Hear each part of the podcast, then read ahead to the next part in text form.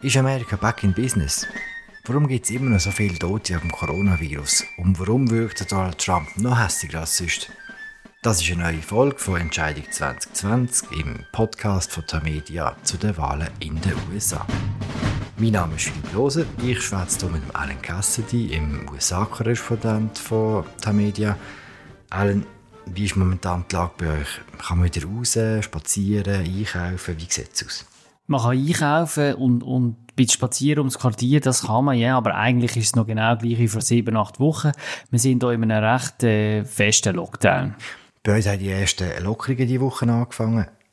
Äh, warum gehen die Zahlen bei euch nicht? Aber die machen es nicht anders eigentlich, oder? Ja, das frage ich mich ehrlich gesagt auch. Ich habe auch am Wochenende deine Kolumne gelesen im Magazin, wo du schon eine Bilanz ziehst, was das alles hat in der Schweiz, das ganze Corona-Regime, was übrig bleibt. Und ehrlich gesagt, so fest ist meine Freude darüber, dass es bei euch wieder richtig Normalität geht, sind wir auch bisschen Tränen gekommen, weil von Normalität ist man da wirklich sehr weit weg. Ähm, ich verstand auch nicht ganz genau, zum offen sagen, warum zum Beispiel jetzt in Washington die Zahlen immer noch so steigen. In meinem Umfeld, äh, in dem Teil von der Stadt, wo ich überblicke, scheinen sich die Leute recht an die Regeln zu halten. Es haben alle Masken an, es gehen alle auf Distanz, man macht nicht ab. Aber trotzdem steigen die Zahlen. Haben denn die Virologen eine Erklärung? Ja, auch nicht wirklich, habe ich das Gefühl. Ich glaube jetzt zum Beispiel, also eben, man muss immer ein unterscheiden, Amerika als Land und, und den einzelnen Regionen. Ich glaube, in Washington hat es viel damit zu tun, dass die gewissen Stadtquartier, wo halt ähm, benachteiligt sind, wo viele Leute auf engem Raum leben, zum Teil auch Jobs haben, wo sie nicht können ins Homeoffice auslagern, dass die Leute, also in den vor allem afroamerikanischen Quartieren, die sind sehr betroffen und dort ist es glaube einfach schwieriger, dort das in den Griff zu bekommen, weil es halt schon eine gewisse schlimme Ausbreitung auch erreicht hat. Du hast gesagt, es ist nicht überall in Amerika gleich. Du bist ja diese Woche äh, nach Westen gefahren, nach Bristol wie ist es dort? Also erzähl mal, eben, wie weit weg ist das von Washington und was ist das speziell jetzt im Zusammenhang mit Corona? Es war ein bisschen ein, Kurios, ein Kuriosum wo aber eben recht viel zeigt äh, über die Situation im Land. Ich bin ähm, genau so etwa sieben Autostunden ist das entfernt, hier im Südwesten. Äh, Bristol ist eine Stadt, wo genau auf zwei Staats, also auf einer Staatsgrenze liegt, zwischen Virginia, wo ein ganz herz Lockdown-Regime hat, und zwischen Tennessee, wo schon vor zwei Wochen äh, aufgegangen ist für Geschäfte, für Restaurants, wo die Leute auch wieder raus können. Und die Stadt muss man sich so vorstellen, dort geht eine Hauptstrasse in der Mitte durch und dort hat es einen Mittelstreifen und der Mittelstreifen ist gleichzeitig auch die Staatsgrenze. Da gibt es keine, keine kommunale Verwaltung, die die ganze Stadt unter sich hat. Nein, eben nicht. Also das hätten sie gern, aber das, das, also zumindest hätten sie gerne ein kommunales Corona-Regime, aber das gibt's nicht und darum hat man jetzt die Situation, dass wirklich auf der einen Seite hat man Restaurants und Geschäfte, wo, wo offen sind und auf der anderen Seite haben wir Leute ähm, wie der Joe Deal, äh, Eigentümer von einem Burgerrestaurant mit übrigens sehr guten Burger, wo ich geredet habe, wo jetzt Takeaway machen aber eben nicht Leute bewirten Wir hören hier schnell, was er sagt. Genau, wir hören mal. And I mean, we have one case and you can't judge us by what's happening in your backyard. Mm-hmm. That's why I would give anything for Governor Northam to come down here to Bristol mm-hmm. and me walk him over here to the State Street and say, do you understand why I under the, the virus can't be here and not there? It's going to be on both sides. Um, but I, I just don't think the politicians are thinking like that. I think they're just under panic mode and It's about numbers. Also eben der Joe Deal ist auf der Virginia-Seite und er sagt, das Regime mache keinen Sinn in dem Sinn, weil in Bristol selber hat man sehr wenige Fälle. Im Bundesstaat ist aber die Situation halt einheitlich geregelt, oder? Und er fordert quasi den Gouverneur auf, auf mal da hinzukommen, runterzukommen und sich das hier anzuschauen, sich die unsinnige Situation anschauen mit dem unterschiedlichen Regime auf beiden Strassen. Machen, machen seine Konkurrenten auf der anderen Strassenseite jetzt das Geschäft von ihrem Leben? Nein, das, das schon nicht. Also ich, ich habe viele Geschäfte gesehen, die nicht wirklich offen sind oder wo nur irgendwie drei Stunden am Tag und es gar nicht mehr Ding gewesen. Aber die Restaurants sind schon wieder offen. Also, und ich habe mit jemandem geredet, der, hat so eine äh, Barbecue-Schuppe betrieben und der hat vor zwei Wochen eigentlich noch niemand Ding gehabt, den er wieder aufgemacht hat, weil alle haben Schiss gehabt. Aber inzwischen hat er, macht er doch wieder 75 Prozent von seinem Umsatz, macht er mit Leuten, die bei ihm essen und er sagt, das ist überlebenswichtig für ihn. Und ja, so geht es natürlich vielen von diesen Geschäften jetzt. Kommen wir wechseln zurück auf Washington, weil die Woche hat ja der äh, Präsident Trump gesagt, dass quasi das ganze Land wieder aufgeht. Das sagt er sich nicht jede Woche.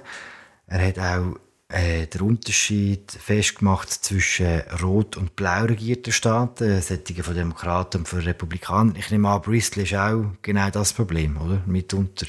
Ja, Tennessee ist republikanisch regiert, dort wo offen ist, und, und äh, Virginia ist von Demokraten regiert, genau. Genau, und da sieht auch das Trump-Problem. Da los wir auch schnell rein, was er gesagt hat bei der Pressekonferenz von dieser Woche. Uh, the people want to go back. The numbers are getting to a point where they can, and there just seems to be no effort on certain uh, blue states to get back into gear, and the people aren't going to stand for it. They want to get back. They're not going to stand for it. They want our country open. I want our country open too. I want it open safely. Also er sagt, die Leute, die Amerikaner, die wollen aufmachen, Wirtschaftsland aufmachen, demokratische Gouverneure wegen das nicht. Er sagt ja oft, dass sie, weil sie wollen bewusst Wirtschaft äh, torpedieren, um ihm schaden bei seiner Wiederwahl, was natürlich eine abstruse, äh, eine abstruse Behauptung ist, aber anyway. Er sagt, die Leute wollen die Wirtschaft wieder öffnen und er will das auch.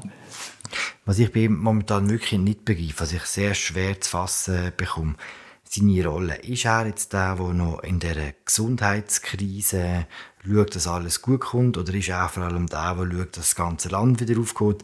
Es hat ja vor ein paar Wochen mal so Regeln gegeben vom, äh, von der Bundesregierung, was ein Staat muss erfüllen, dass er aufgehen kann. Hat es da eine Änderung gegeben? Was ist, was ist momentan die Haltung von der Regierung? Botschaft, die die Regierung aussendet, ist halt sehr widersprüchlich jeden Tag aufs Neue. Es gibt die Regeln, also die Empfehlungen sind eben nicht Regeln, es gibt Empfehlungen von der Gesundheitsbehörde und nach denen sollten sich eigentlich die Bundesstaaten richten, wenn sie wollen, wollen aufmachen oder Jetzt die Sache ist die, dass ähm, fast sehr wenige von diesen Bundesstaaten, die aufgemacht haben, halten sich an die Regeln. Die meisten haben nicht seit 14 Tagen sinkende Fallzahlen zum Beispiel. Und der Anthony Fauci, der führende Immunologe von der, von der Regierung quasi, der hat jetzt auch die Woche oder vor einem Senatsausschuss gesagt, macht nicht auf, solange nicht die Fallzahlen wirklich sinken, sonst passiert Schlimmes. Und gerade heute hat der Trump öffentlich wieder dem widersprochen, oder gesagt, dass das äh, sehe ich das anders und das stimmt nicht. Und das gibt natürlich eine, eine grosse, eine sehr Dissonanz, die da entsteht. Oder man, man, man kommt aus wird dann auf Fox News recht verhackt, oder? Ja, genau. In dem rechten äh, ähm, Paralleluniversum ist er quasi in einer Linie mit dem Bill Gates, äh, ein von den Strippenzieher von diesen äh, Corona-Verschwörungen, wo eigentlich äh, ja, äh, das müssen wir, glaube das Thema nicht länger, aber es ist genau so, wie du sagst, oder? Es ist, äh, da wird angegriffen, auch andere Gesundheitsexperten werden quasi so ein als Elite, medizinische Elite angegriffen, die nicht das Wohl der Amerikaner äh, im Auge hat, sondern nur irgendwelche nie ganz klar definierten eigenen Interessen.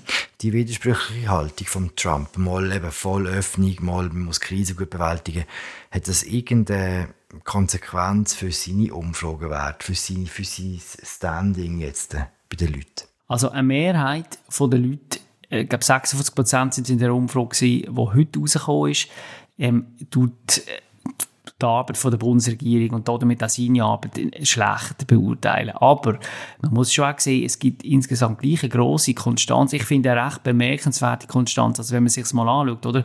Vor zwei, drei Monaten ist die US-Wirtschaft äh, sehr, sehr gut angestanden. Rekordtiefe Arbeitslosenzahlen, wachsende Wirtschaft, steigende äh, Aktienkurs. Und der Trump hat Zustimmungswert von etwa 44 Prozent. Jetzt, nach über 80.000 Toten, 33 Millionen Arbeitslosen und so einer wirklich düsteren Grundstimmung im Land, ist er immer noch etwa auf dem gleichen Wert. Also es zeigt ein bisschen irgendwie auch, wie, finde ich auch bisschen erschütternd, ähm, unabhängig die Zustimmungswerte sind von den tatsächlichen Sachen, die im Land passieren. Ja, das ist eigentlich genau das, was du immer gesagt hast, dass eigentlich, solange die Wirtschaft äh, gut läuft, dann kann es sicher sein, dass er wiedergewählt wird. Jetzt sehen wir, was passiert, wenn die Wirtschaft eben nicht gut läuft. Er ist total immun gegen alles, haben wir nicht das Gefühl.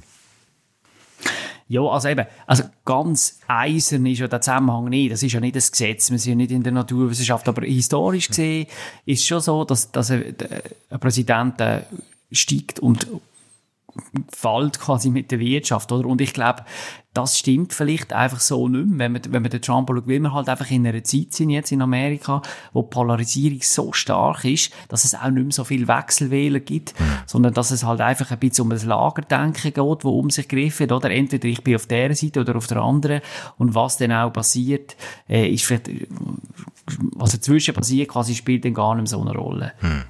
Wir werden es sehen. Allen haben wir über alles geredet. Ziemlich sicher nicht. Darum bald mehr an dieser Stelle.